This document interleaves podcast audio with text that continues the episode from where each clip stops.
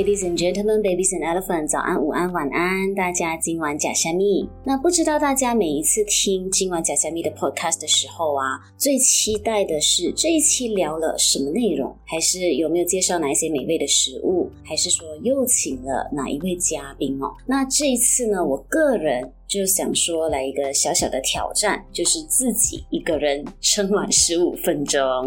好啦，其实就是身边没什么朋友了。那话说，如果有谁听了这一期，想说有兴趣要来玩玩看，只要是跟吃有关的食物，我们都可以来聊一聊。那既然今天我是 One Man Show，我们就来聊一下现在时下以年轻的运动爱好者也好，或者是希望身体的比例比较均衡的少女们。还是说想要避免肌肉流流失的年长者哦，大家可能会比较关心的话题，那就是我们大家都开始越来越重视蛋白质这个营养素嘛。那高蛋白的食物到底有哪一些呢？我们每一天又到底应该要吃多少呢？所以今天我们就来聊一下关于蛋白质有关的话题。在这之前，我先讲一个小故事哦，就是以前呢、我遇过一个客人，他非常非常的消瘦，然后整个人看起来也没什么精神，就很苍白，就想说可以了解一下他的饮食，结果他就讲说，营养师啊，大家都讲饭啊这些东西吃太多不好。碳水化合物嘛，很容易造成肥胖。然后等一下又说什么肉吃太多的话，肾脏会坏掉；脂肪吃太多的话，血管又会坏掉。所以我现在什么都不敢吃，诶，就全部都只吃一点点、一点点这样子。可是我明明已经很控制饮食啦，为什么我还是永远都那么的累？那营养师，我到底应该要补什么啊？那我就回答他，其实哦，你想要吃什么就吃吧，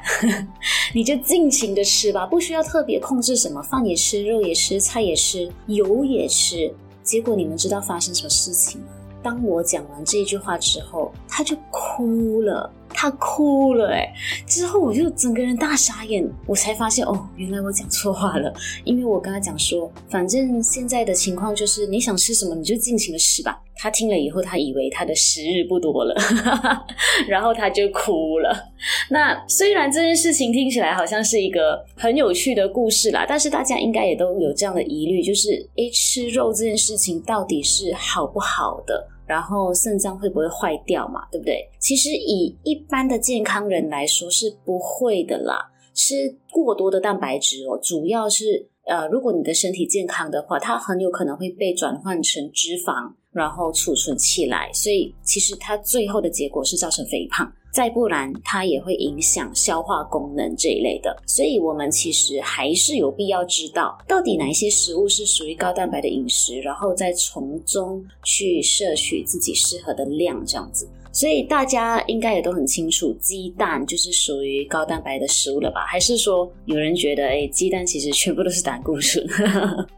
绝对不是哦，鸡蛋是属于高蛋白的，它是蛋白质、蛋白质、蛋白质，重要的东西讲三次，免得大家刚刚被我的废话误导。那当然，除了鸡蛋以外，还有肉类啊、鱼类啊、牛奶，然后呃黄豆、黑豆、豆制品，比如说豆腐、豆浆等等。这些都是蛋白质含量相对比较高的食物，所以尤其是健身爱好者的话，大家可能就会有听过，有的人一天可以吃到五六颗鸡蛋、两大片鸡胸肉这一类的，主要就是因为蛋白质是我们的身体制造肌肉的重要的原料之一嘛。但是其实它的功用不只是这一些，其实我们身体里面的很多像酵素啊、荷尔蒙啊，甚至帮助我们身体修复的一些物质啊，它们都是蛋白质诶。所以像大家也都对胶原蛋白这个词不陌生嘛。你的皮肤要叮叮这样子有弹性，就是要靠胶原蛋白嘛，所以这个它也是蛋白质。可见得蛋白质它是非常非常重要的哦。那到底要吃多少？以一般上健康的人来讲，然后你是那种不需要特地去增加蛋白质摄取的话，我们其实建议一天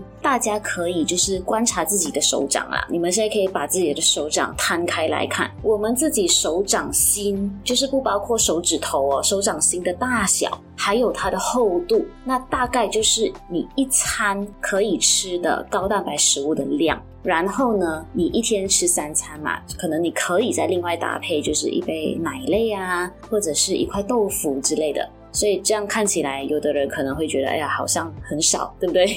但是不要忘记，其实我们一些选谷类的食物，像是呃番薯、马铃薯、糙米饭、石谷米这些，它也都是含有蛋白质的。所以如果你有需求是要吃更高的蛋白质的话，我们才去增加那个量，那你就可以吃整个手掌，包括手指头大小。还有厚度这样子，所以一般健康人的话就大概是这样子啦。那如果你是有一些特殊的状况，尤其是你是慢性的肾脏病患者，还没有洗肾的情况下来讲，那我就建议一定要进行一个全面的营养咨询，来了解自己大概要怎么吃。OK，那可能有的人会问说，哇，手掌心耶，到底准不准呢？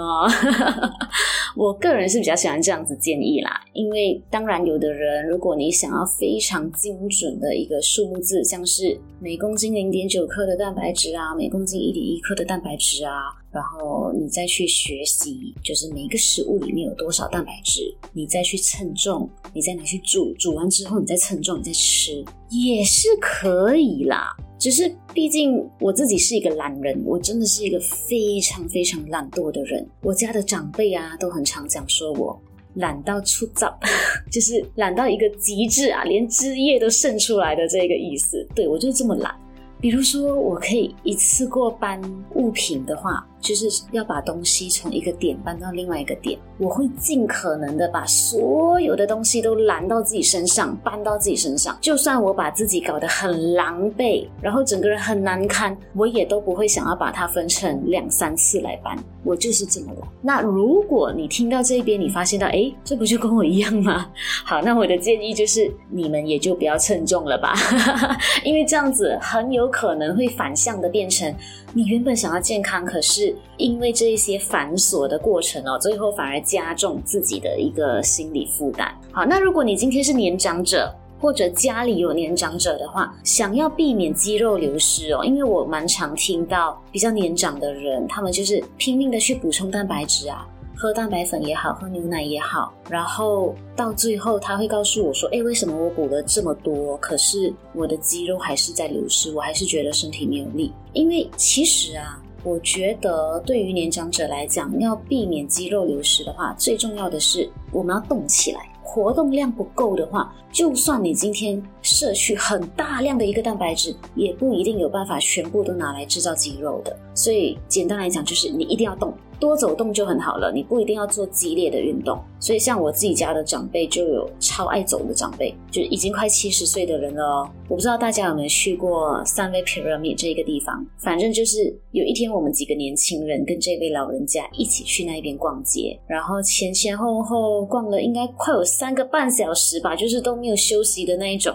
大家都很累了。然后我们就想说要回家休息一下，结果这位老人家他讲，诶还有最上面那一层楼我还没有走过哎，然后我们其他人都大傻眼，为什么他的脚不会累？但真的也是自叹不如啦，也看到哎，原来哦，其实一个年长者他要提升自己的活力，好像也没有那么难，对不对？只要你是爱 shopping 的人，你就去啊，你就尽量走啊，对吧？好，所以一般像我们最常吃的蛋白质，然后要怎么样摄取，要怎么样运动，就大概是这样子啦，就是避免让自己的肌肉流失，然后可以更好的去知道自己蛋白质的量要怎么样吃。那刚刚提到肉类是最主要的蛋白质嘛，所以一般像我们吃的肉类来讲，可能大家会比较关心的是，诶，那么多的肉类，哪一种肉又比较健康这一方面的问题。所以其实肉类啊，在营养学上，我们一般上会分成红肉跟白肉。红肉的话，就比如说猪、牛、羊这些，然后鸡跟鱼就属于白肉这样子。一般上哦，其实我们会比较建议。肉类的话，我们以白肉为主，主要是因为红肉它在我们的肠胃道啊，它其实比较容易养出一些坏的细菌，甚至呢，红肉在被代谢之后，它产出的一些物质啊，最近也被发现到是心血管疾病的风险之一哦。主要也有可能因为它含有比较多的花生四烯酸，这个它是一种容易让我们体内产生慢性发炎的一种物质啦。所以，除非说你是一个蛋白质缺乏的人，或者你今天可能已经被医生诊断出你有缺铁性贫血这样子的一个问题的话，那红肉它就对你是比较好的。不然的话呢，一般的健康情况，我们就鼓励大家以白肉为主哦，因为像鸡啊、鱼啊。它们的不饱和脂脂肪酸一般上都比较高。再来的话，因为现代的人啊，因为压力的关系，很大部分的人肠胃道消化能力都不是到太好嘛，所以鱼肉相对来讲，它是一个比较好消化的肉类。那深海鱼的话呢，因为它含有比较高的 Omega 三脂肪酸，那我们就鼓励诶，一周可以吃个两次，OK。但是如果你怕有重金属风险的话，你就可以就是选择不同的鱼。这样的话，我们就可以稍微分散一下风险，这样子。好，所以这个就是呃肉类方面的。那最近哦，其实我在我身边的朋友都知道，我很爱跟大家聊昆虫。如果大家有发了我的 Instagram，应该也都知道，我最近一直在聊昆虫，因为我最近去了一趟泰国，然后就看他们街边小吃，我就发现到，哎，对啊，为什么泰国啊、柬埔寨呀、啊，他们都会吃昆虫？哎，可是我们自己的生活上一般上都没有。这也是一个很有趣的东西。为什么要提到昆虫？因为它其实也是一个高蛋白质的食物哦。然后它也不一定是食物啦，OK，它可以只是一个昆虫。但是呃，大家应该也都知道，就是一些国家他们会有街边小吃是卖炸昆虫来吃嘛。然后那时候我就自己有试过，我就认为，诶，其实就是一般油炸食物的味道啦，主要就是看它怎么调味，它怎么调，你吃进去的味道就大概是怎么样。然后很有趣的是，现在其实很多科学家都有在探讨。怎么样把昆虫哦变成我们主要的蛋白质来源？是不是有些人会想说，哇，这些科学家吃饱太得空？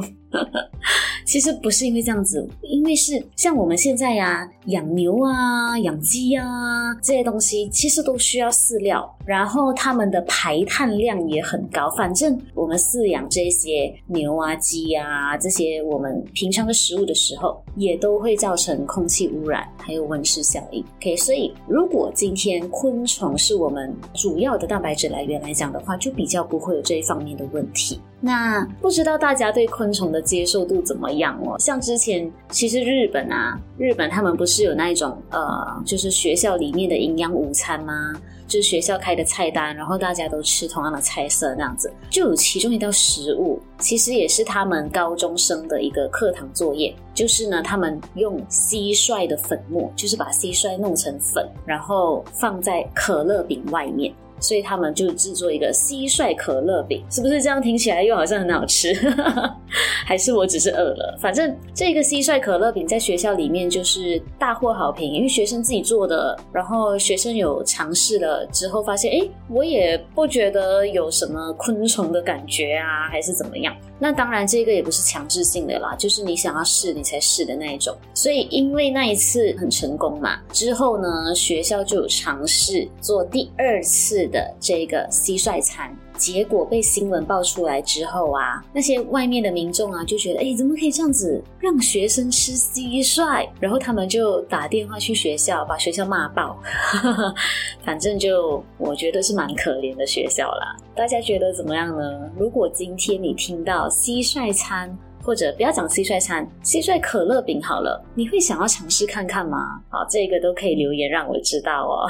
所以啊、蛋白质，今天我们就暂时聊到这一边。如果大家对这一期有什么想法，或者是大家还想要听到我之后再继续聊些什么东西，都可以到我的 Instagram Dinner Healthy Mo 留言让我知道。好啦，谢谢大家，下一期我们再边吃边聊，拜拜。